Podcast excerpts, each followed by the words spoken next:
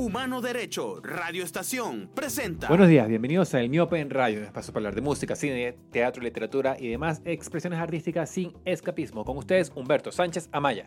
¿Qué tal? Y tenemos en el estudio a Guillermo Carrasco, un honor que nos visite hoy. Guillermo, cantautor venezolano. ¿Cómo estás, Guillermo? Muy bien, muchísimas gracias eh, por la invitación y por este, el café. Está bueno el café. Sí, y por tener la oportunidad de conversar. Guillermo, el 21 de noviembre, hace pocas semanas, Twitter estalló en felicitaciones. ¿no? Por 50 años de carrera. Exactamente, ¿por qué ese día? ¿Qué, ¿Qué, se conmemoró? ¿Qué se celebró exactamente ese día? ¿Qué ocurrió? Esa es una gran pregunta, porque yo no lo sé. Sí. Pero ese fue el día de las grandes felicitaciones. Claro, todo el mundo, desde Milagro mundo, Socorro, Gonzalo Tepa, sí. Todo el mundo. La gente se pegó en la felicitación. Yo creo que, la verdad, el origen supongo que tiene que ver con un comentario que yo hice en Facebook, que es una plataforma que utilizo muy poco. Yo lo que hago es que este, posteo, para utilizar el término, este, artículos, cosas, pongo links, enlaces a, a noticias o a cosas que me parecen interesantes. Y estaba en eso cuando vi un anuncio de un concierto de Frank Quintero, que es compañero mío y amigo hace muchísimo tiempo. Y el eslogan era que él celebraba sus 50 años de carrera. Entonces yo escribí como una cosa mía, como ahí te preguntan siempre, ¿en qué estás pensando? Entonces dije, bueno, estoy pensando en esto. Eh, que me parecía que era sorprendente que de repente te, te levantas un día y dices, oye, tengo 50 años haciendo esto, o sea, ha pasado un tiempo, ¿no? Y así fue, entonces eso fue lo que escribí. Okay. Y un amigo periodista que se llama José Luis Mata, que está en Argentina, que me entrevistó cuando vivía en Venezuela, aquí en Barquisimeto, una vez, una entrevista muy larga y generosa. Leyó la cosa y él asumió que ese era el día de yo estaba, que yo también estaba celebrándolo. Y entonces retomó la entrevista aquella que me había hecho en Barquisimeto, la montó en Facebook, la montó en Twitter, puso unas fotos y pues empezó con la felicitación. Y se convirtió en estas cosas que llaman ahora virales, que no sé si es un virus o una infección. Y entonces, bueno, todo el mundo se sumó, por supuesto, ante nada, nadie comprobó que en efecto, ni siquiera yo dije, bueno, ¿y esto qué es?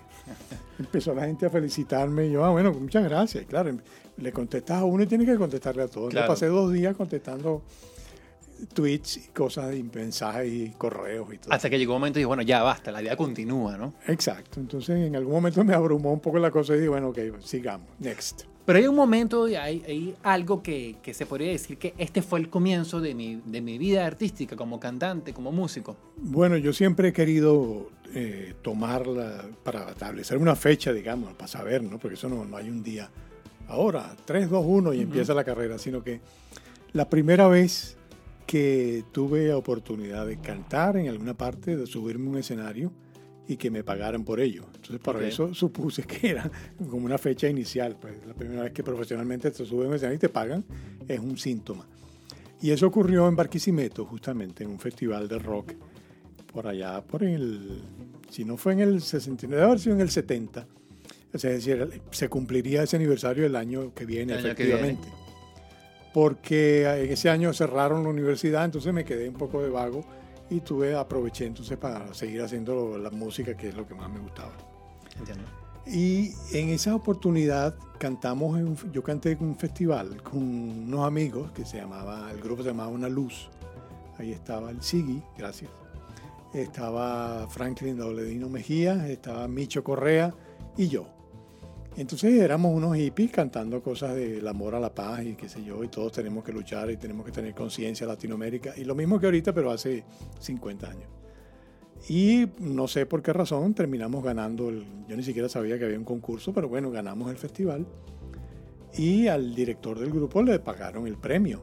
Y entonces recuerdo que él nos dio, a, a mí me tocaron 80 bolívares, con los que me junté a a un amigo que también ya no está con nosotros, un músico maravilloso, el oso William Capecchi, bajista que él estaba tocando con un grupo allí. Y nos reunimos y decidimos venirnos hasta Puerto Cabello en tren. También okay. recuerdo esa anécdota, ¿no? Quizás okay. todo fue enlazado. Y ese tren costaba 7.50, si no me equivoco.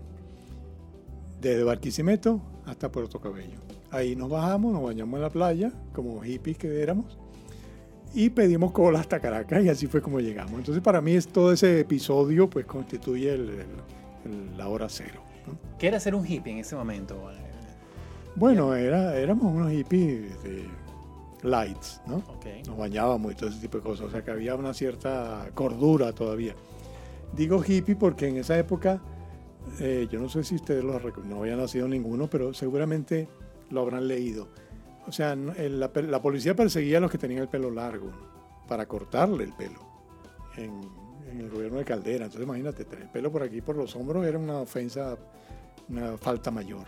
ok. Entonces un poco era eso, la actitud, por supuesto, estábamos todos impregnados del movimiento hippie que estaban haciendo, del amor por la libertad, el amor libre, por supuesto, que es la parte más eh, este, exótica del asunto, pero lo que había era eh, influencia del mayo del 68 francés y de todas esas cosas, el movimiento hippie era un poco una respuesta un poco más desordenada a todo el, eh, todo el tema, ¿no? Entonces, era eso, era un poco andar este, con una camisa de flores y que todo el mundo te mirara raro, con una guitarra en el hombro, qué sé yo, y unas chancletas y no sé.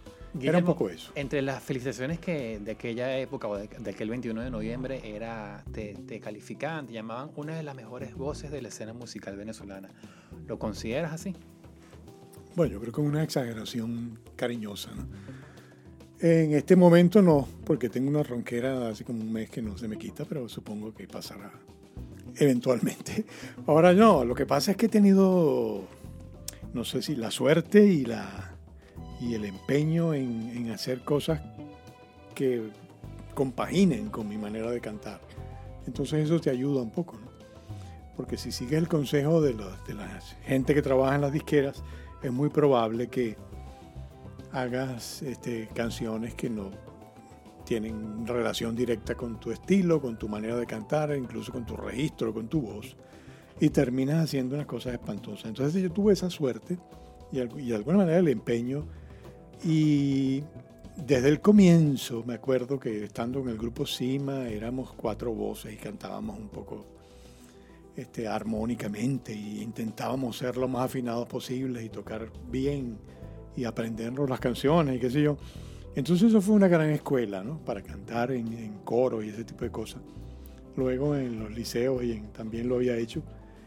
En, no sé si, no, en la universidad no estuve en el, en el Orfeo Universitario, pero era una actividad que me, me llamaba la atención. Siempre participé de esas cosas. Entonces yo creo que tiene un poco que ver con eso, ¿no? Con la manera de, de- de hacer música propia. Cuando yo, cuando yo ingresé en el grupo Cima, por invitación de Robert Valerio, me dijo, tenemos un grupo, ¿tú quieres formar parte y tal? Y yo le dije, sí, claro. Entonces trae la guitarra y canta y qué sé yo. Y hicimos un primer ensayo. Ellos tenían dos canciones montadas ya. Un poco como ahora, que se hacen dos canciones nada más. Y entonces una de ellas era en inglés, que se llamaba I Don't Know Why, que fue un éxito radial, ¿no? Claro, entonces la cantábamos, sonaba muy bien y yo, y qué chévere, estoy formo parte del grupo y automáticamente me, este, me aceptaron. Pero yo quería que hiciera, que fuéramos un poco más allá y entonces propuse que compusiéramos en español. Y no solo lo propuse, sino que hice Joven, que es la canción que siguió, el otro ya cambiamos de disquera, entonces nos- de alguna manera nos impusieron un arreglo, un productor musical, entonces hubo como arreglo de violines y cosas, ya estábamos metidos en un rollo distinto, pero sin embargo la esencia de la canción hecha a medida empezó allí un poco, nos vamos a cantar cosas nuestras, como son nuestras las hacemos pensando en nosotros para poder comunicar mejor el mensaje, si lo hubiere, que queremos dar. Guillermo, este año, 2019, musicalmente, ¿cómo, ¿cómo fue para Guillermo Carrasco, para ti? Muy quieto, sumamente quieto, porque bueno, hemos tenido una, una situación espantosa a nivel nacional. Y eso impregna, quieras o no, el asunto artístico. Entonces yo sigo trabajando en mi casa, tengo mi pequeño estudio allí y trabajo todas las veces que puedo, del mayor tiempo posible. Pero claro, como estoy también en esa misma tesis de hacer cosas propias que me reflejen, que reflejen lo que pienso y lo que digo, eh, los temas que han salido pues son un poco impregnados de esa misma cosa. Y eh, de algún modo eh, siento que eh, cantar la tristeza eh, puede llegar a cansar, ¿no? Entonces prefiero cantar al optimismo, ¿no? Ok. Y entonces estoy en eso, tratando de buscar el lenguaje que me permita decir, narrar lo que está ocurriendo, que es terrible, pero pensando en que la posibilidad de salir existe. ¿no? Ok, exacto. Podemos esperar entonces para 2020, 2021 un disco Sí, de Guillermo Carrasco, pero con esa temática optimista, con esa línea narrativa, con esa línea temática. yo creo que sí. Ese ha sido hasta ahora el, el, el sino.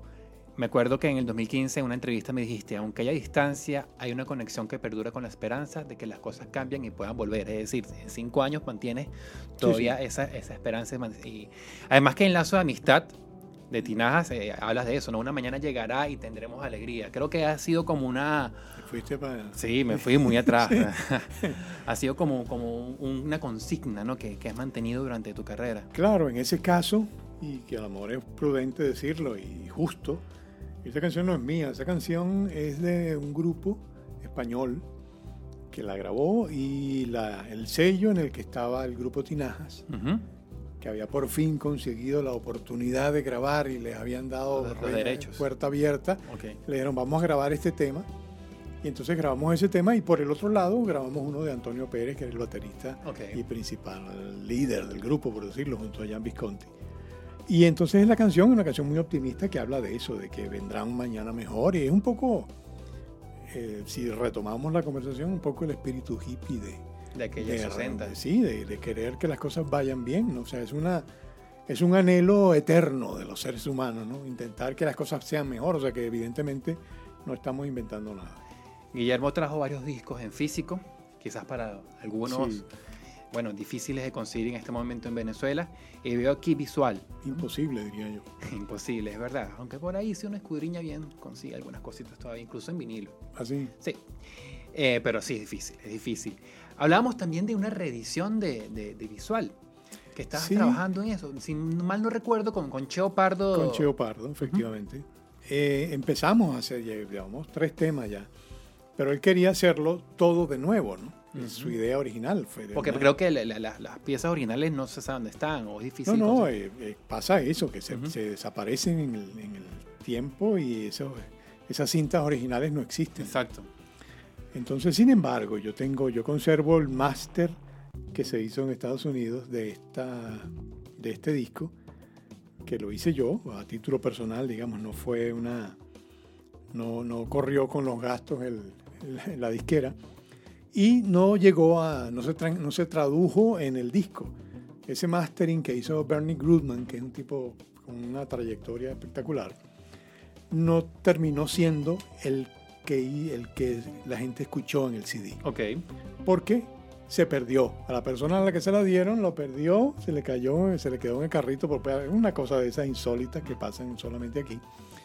Y entonces esa cinta la conservo.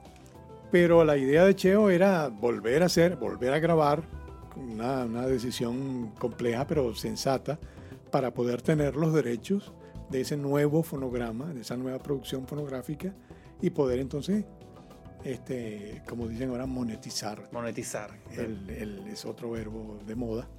Monetizar el, el resultado del trabajo. Pero nos quedamos en tres temas porque es un esfuerzo Claro, y además Enorme. Cheo está en Nueva York. Cheo está en Nueva York, yo estoy aquí, tenemos que estar pidiéndole favores a los amigos. Entonces, claro, llega un Claro. momento en que los amigos dicen, ya te hice tres favores, para que te haga un cuarto me tienes que regalar una franela. activo porque está trabajando en su proyecto solista, Los Cremos Paraíso, también está trabajando con Jordano. Está haciendo 7000 cosas, como todos, y bueno, Claro. entonces es difícil. Pero me imagino que eventualmente lo, lo terminaremos. ¿no? Claro que sí, claro que sí. Además que, bueno, mucha gente lo espera.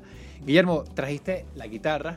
Trae la guitarra. Vamos a hacer un primer corte con alguna canción que quieras interpretarnos. Vamos. Bueno, ¿Sí? este, como quieras, déjame entonces ponerme en situación. Escuchemos Madre Patria.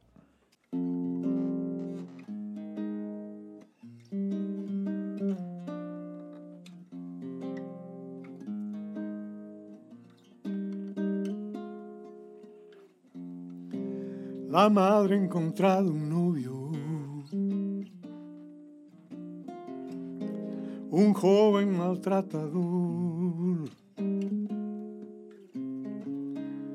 Pero ella está encandilada con el ruido de su voz.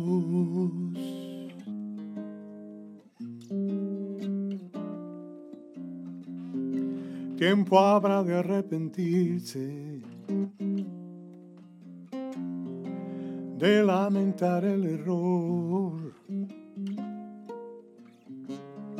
Mientras vive su agonía y se vacía en dolor.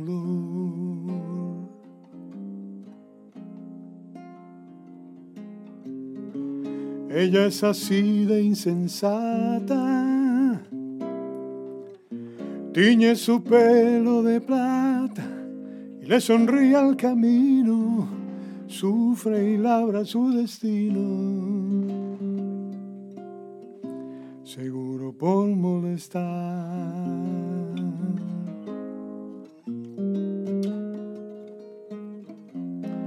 Camina hacia el precipicio, pensando en un día mejor. El novio ya no la escucha por el ruido de su voz.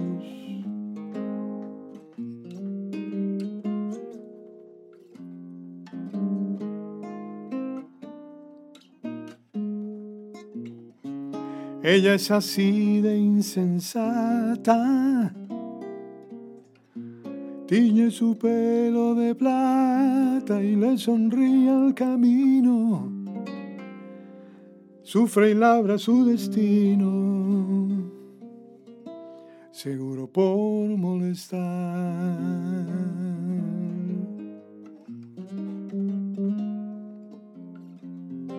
La madre ha encontrado un novio.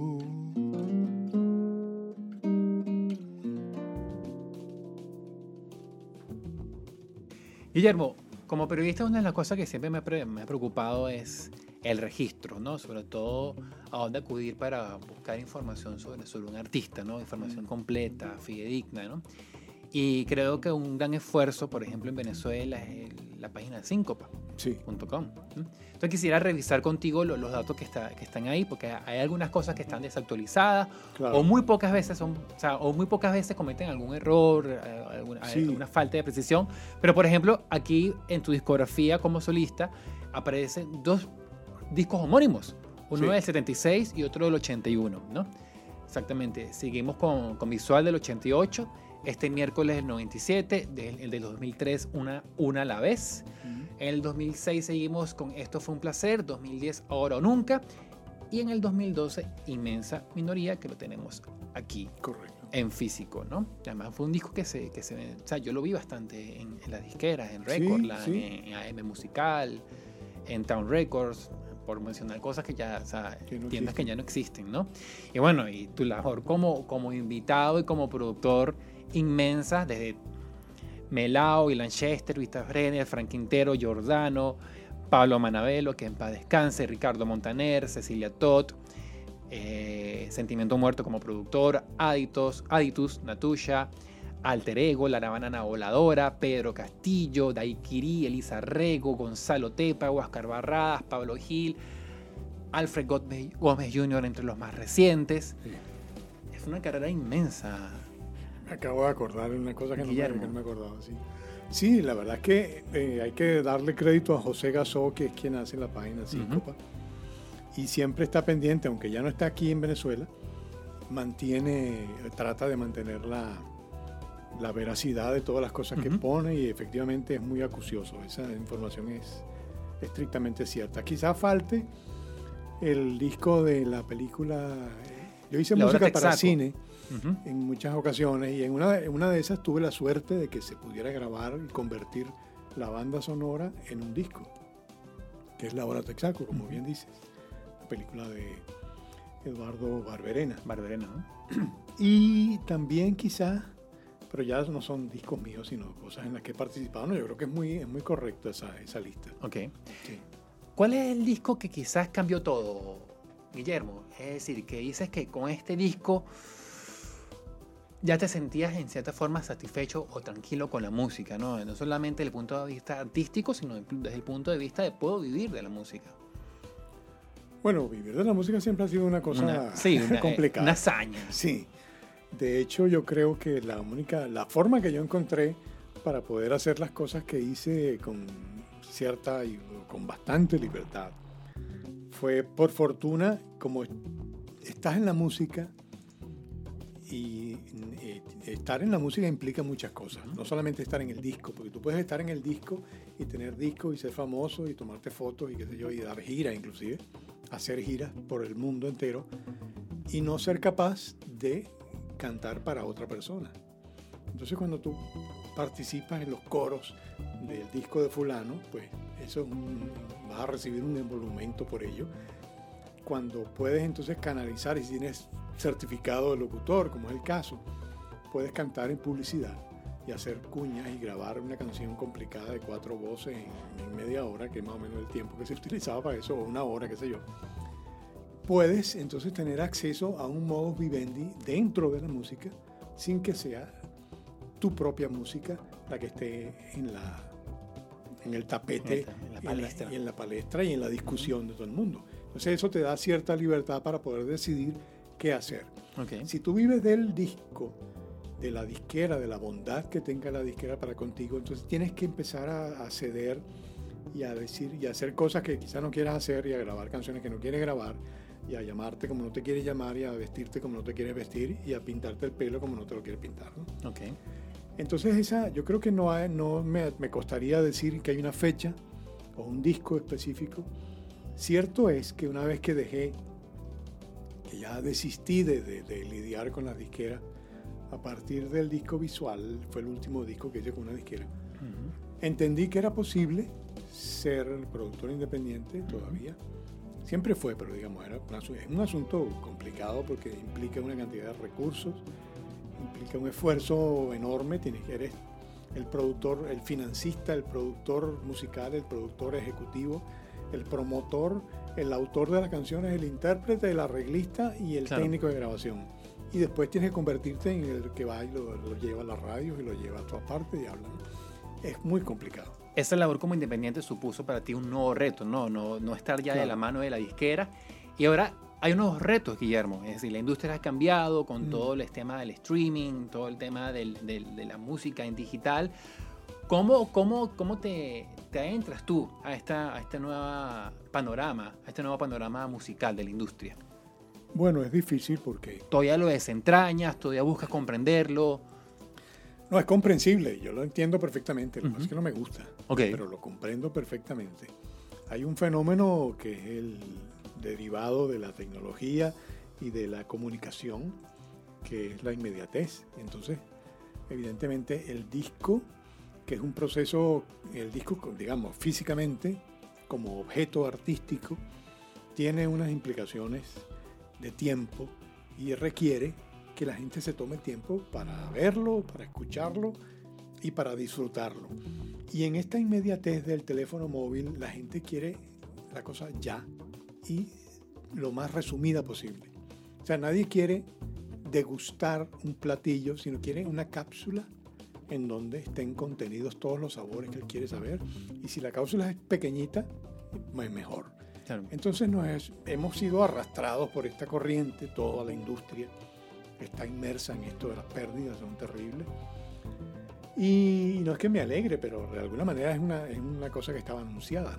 El, el modelo de esta cosa misteriosa que es industria y negocio, arte y e industria, digamos, que es una, mejor dicho, es una, mezcla muy diabólica, incomprensible para muchos, porque ellos comercializan una cosa que se supone que es arte.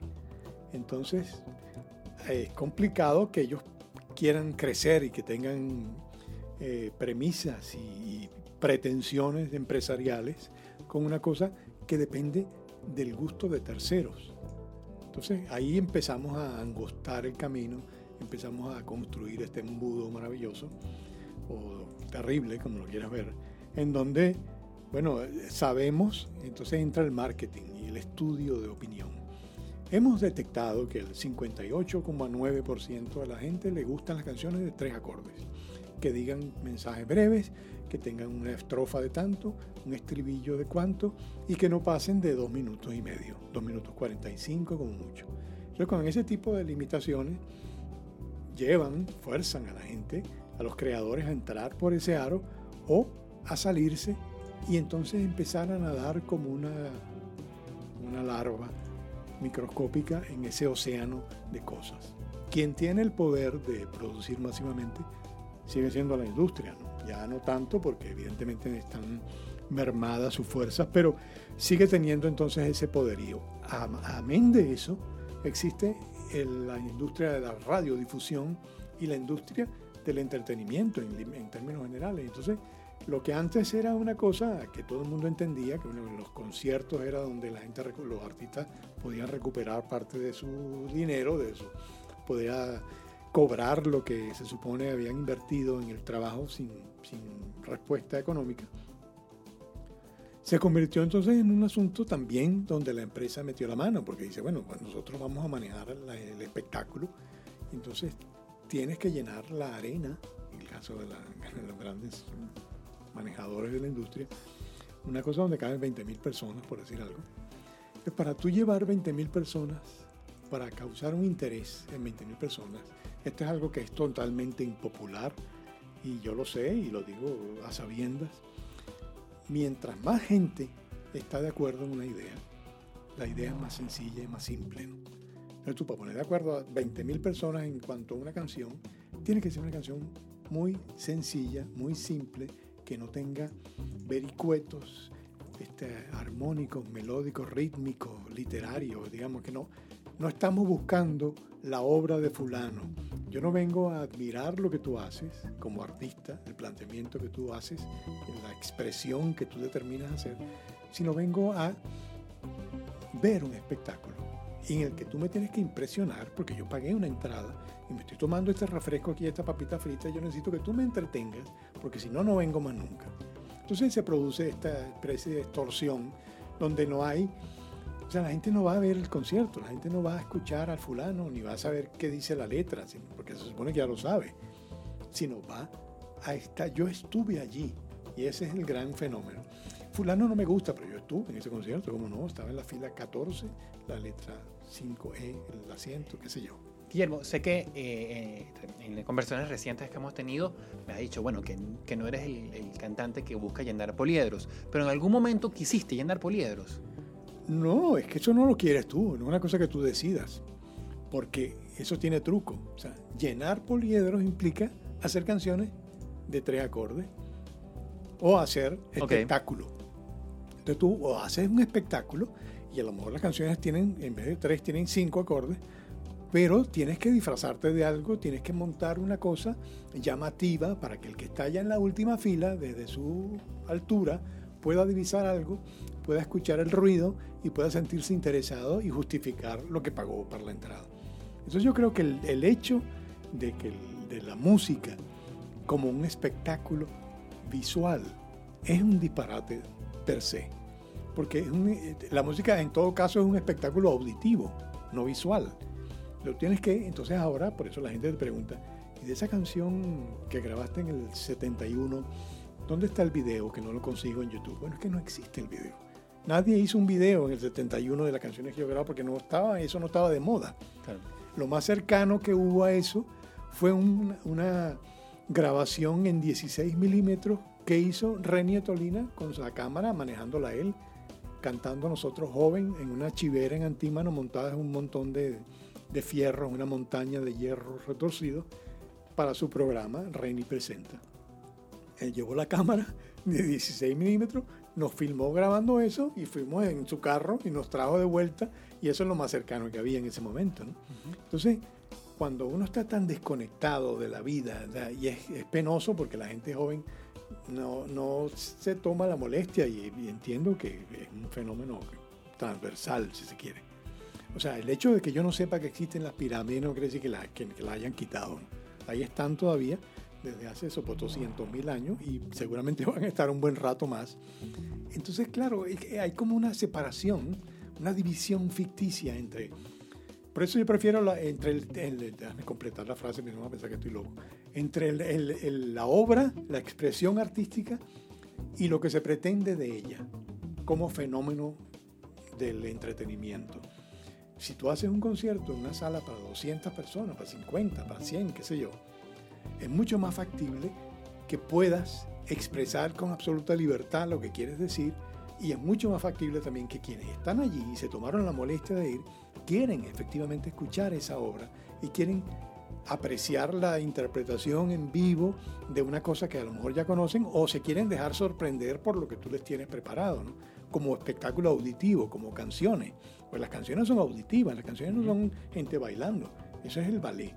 Y el ballet es otra cosa. Entonces tenemos esta confusión, esta mezcolanza que nos la ha facilitado la industria del entretenimiento, la inmediatez de la comunicación.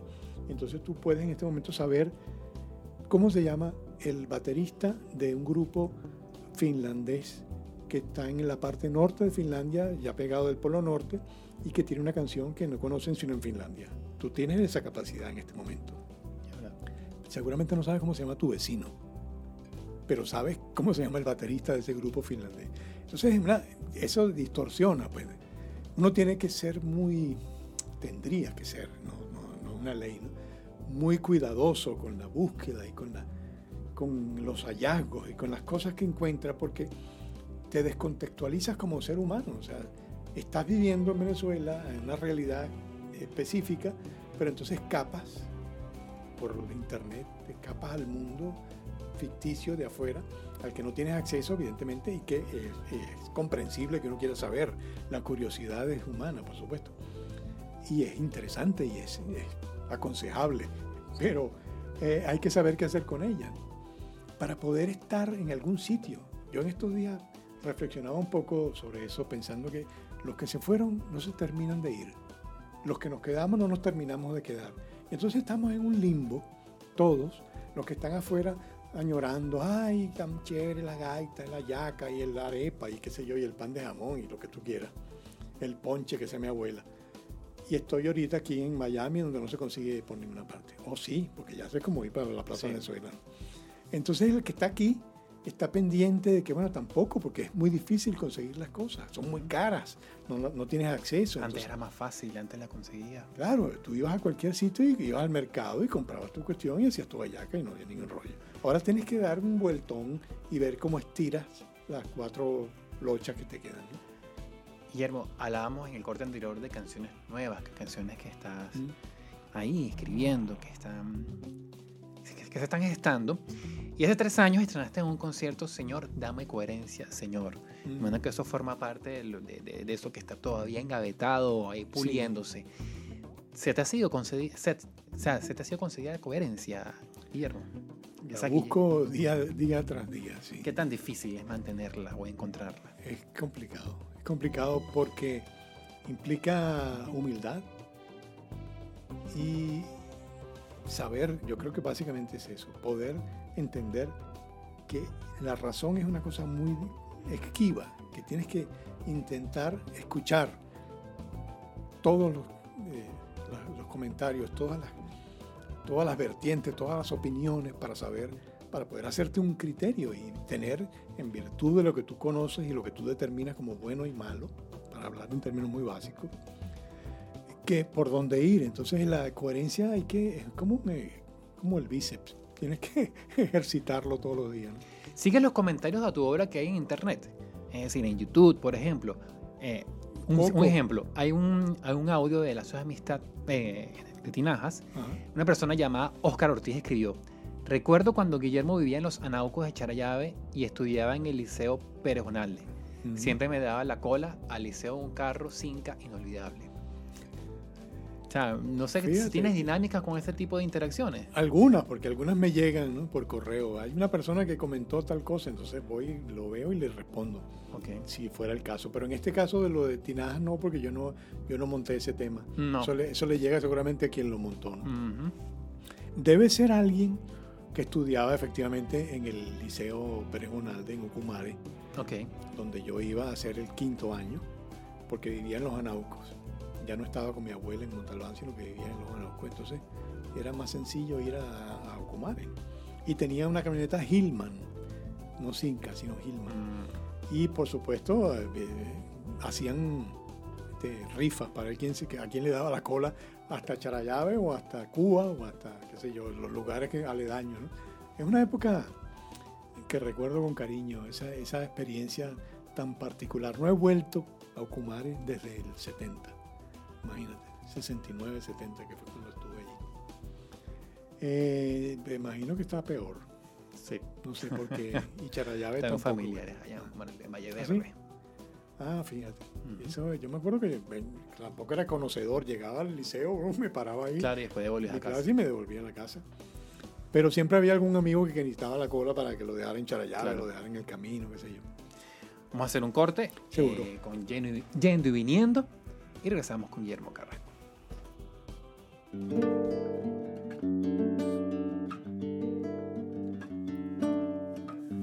Vienen cantando, vienen riendo, muy convencidos de su verdad.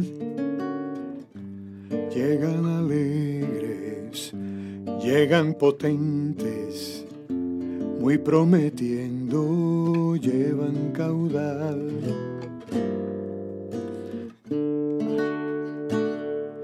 Van empujando, van arrimando desde su puesto de autoridad. Quieren cambiarme, quieren cambiarlo. No importa cómo, no importa cuál. Van empujando, van arrimando, yendo y viniendo sin descansar. Quieren cambiarme, quieren cambiarlo. Para que nada cambie en verdad.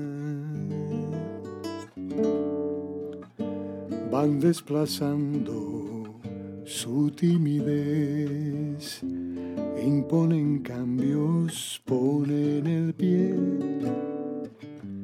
van aplastando, vienen por mí, van olvidando cuál porvenir. Pasan pasando cambios al cambio, cuentos cantados, vuelta a empezar. Quieren cambiarme, quieren cambiarlo. No importa cómo, no importa cuál. Van empujando, van arrimando, yendo y viniendo sin descansar. Quieren cambiarme, quieren cambiarlo. Para que nada cambie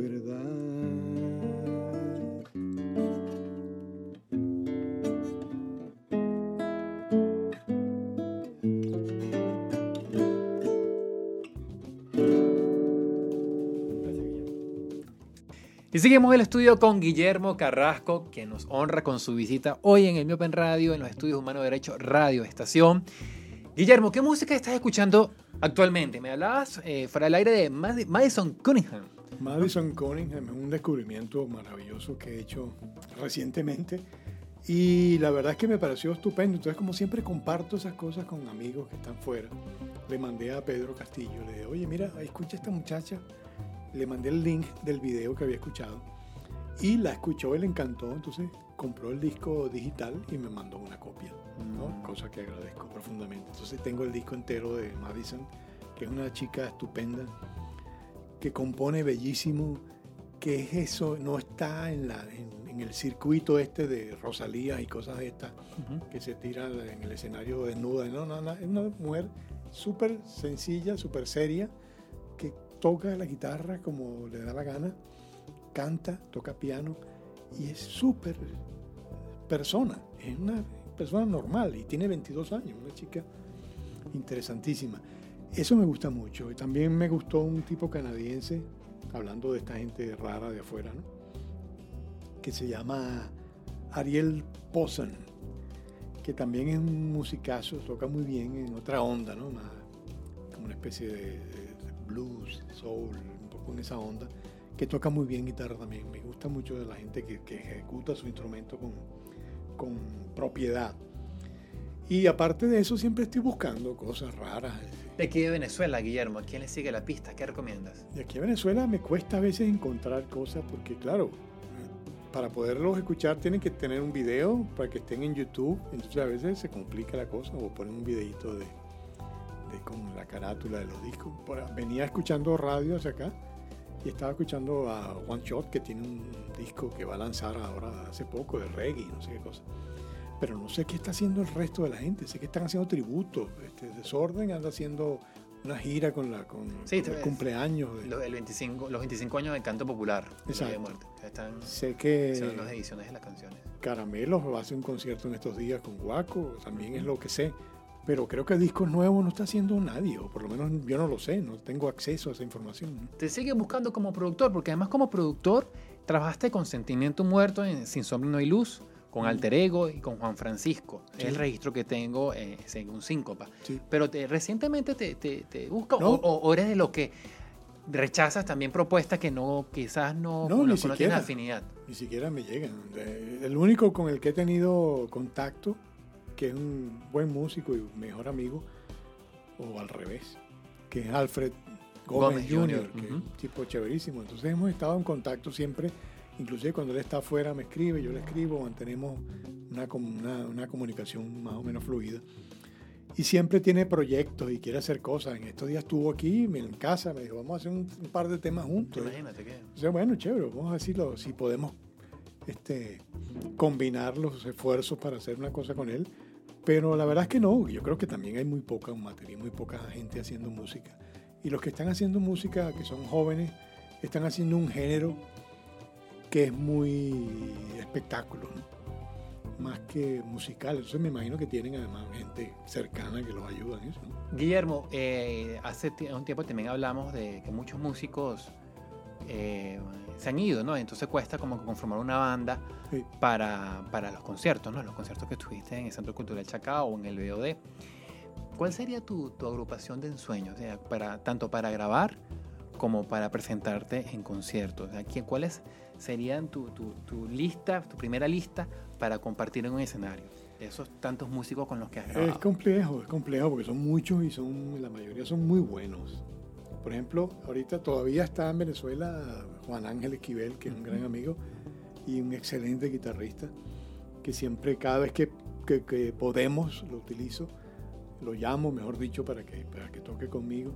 Eh, él, él siempre ha estado conmigo desde hace un montón de tiempo, en la mayoría de mis discos tiene alguna intervención.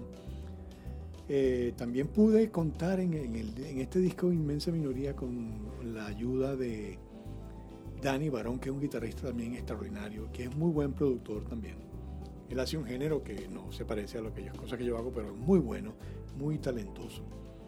Gonzalo Tepa, que me acompañó con, por mucho tiempo, también es un extraordinario bajista, es un músico excepcional y además es un encanto de persona.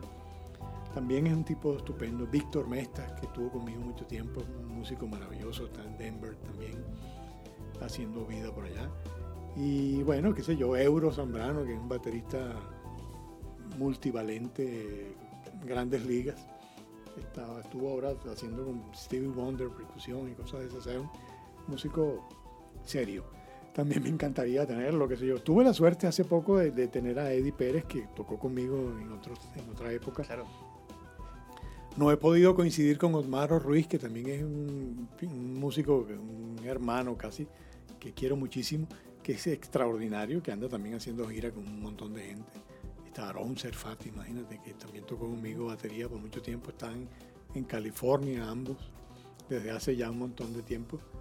Está también, bueno, el propio Nené Quintero, que, Quintero, que ha claro, participado que sigue también. aquí. Sigue aquí, por suerte, y ha estado en muchos discos conmigo. Y así hay un montón de gente maravillosa. Rafael Greco, que es mi, mi gran hermano también y coproductor, pero que está con Guaco, entonces tiene una agenda pues Está secuestrado difícil. por Guaco. Sí, eso ya es, eso es una religión aparte, ¿no? Claro. que exige una- un horario muy peculiar. Y así como ellos, debe haber un montón de gente que, que se me paga ahorita de la memoria, que son maravillosos y que... Bueno, también eh, un bajista que estuvo conmigo muchísimo tiempo, que somos también muy cercanos, que es Lorenzo Barriendo, que está en Barcelona hace 20 años, no sé cuánto. A quien también veo en Facebook es Javier Anguera, que es un saxofonista extraordinario. Toqué con él hace un montón de años.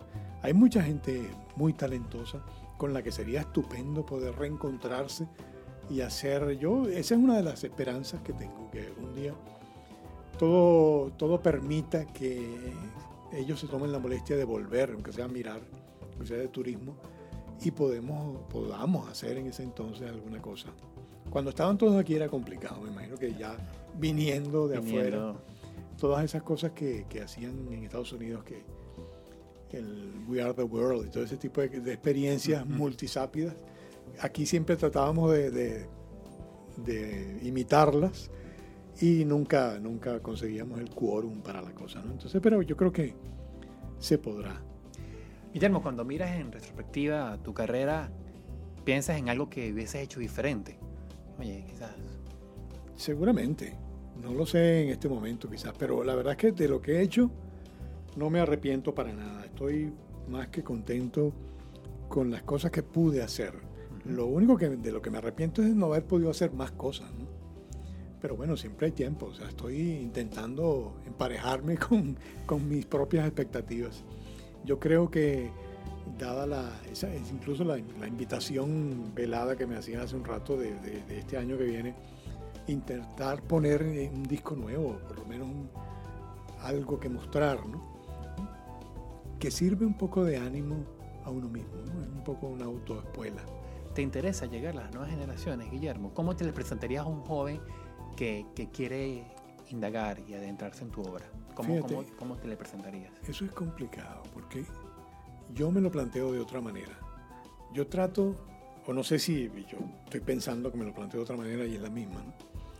Yo pienso que tú tienes que ser honesto en principio, decir las cosas que quieres decir, como las quieres decir, y tratar de que el vehículo que utilizas sea un vehículo contemporáneo, que no sea una, una cosa a caballo, sino que vaya un poco de que pueda este, servir de vehículo para que otros se monten en él y, y circulen contigo ese camino. Pero no, no me gustaría pensar, o sea, premeditar. Como están oyendo mucho hip hop, entonces yo voy a hacer un disco de hip hop. No, lo que está de moda es tal cosa, yo voy a hacer entonces, porque está un poco fingiendo, está siendo un impostor ¿no? de alguna manera, tratando de, de montarte en una, en una tarima que no te pertenece. Entonces yo creo que en la medida en que uno mantiene su propia identidad y su- sus convicciones, digamos, firmes, lo que puede, lo que hace el, puente, lo que comunica con otras generaciones es el contenido. El contenido de la letra, si hay tiempo de que lo escuchen, si tienes suerte de que alguien en la radio se equivoque y lo ponga, y algún amigo periodista como tú me entrevista, entonces puede que alguien se interese y se entere, oye, hay un disco nuevo de este señor, ¿quién será? Vamos a ver si lo escuchamos. O va en un carrito por puesto y alguien lo pone por equivocación o en una fiesta. Esas son las posibilidades, realmente muy, muy al azar, ¿no? No hay, yo prefiero confiar en eso y no en la premeditación. Ahora como está de moda esto, entonces voy a hacer un disco así, me voy a poner una ¿Y cómo te y- presentarías a ese joven que descubres tú, en un carrito por puesto o en, una- en la cola para pagar un asesoramiento? Oye, me, este, estoy interesado en, en- en- los, los grandes cantautores venezolanos y me enteré de Guillermo Carrasco. ¿Cómo, cómo, cómo te le presentarías? Bueno, sí, le puedo enviar por correo todo lo que, que es lo que hago siempre. Cuando la gente me contacta, oye, vi una canción tuya, no sé qué. Dame tu correo y yo te mando lo que tengo y para que lo escuches con atención. O te doy el link de SoundCloud, que es esta plataforma donde todavía se puede escuchar y creo que descargar gratuitamente la música. Yo la puse para que la descargue quien la quiera. Es la, es, la, es la dificultad que tiene esta modernidad, esta cosa que nos permite estar eh, en este mismo momento en Dinamarca, nos impide estar en Caracas y en Venezuela. Es curioso, pero así de estamos tan comunicados que estamos completamente incomunicados. ¿Qué le dices de los venezolanos en este momento, Guillermo? Que se pongan serios. Que hay, que hay que hacer un esfuerzo.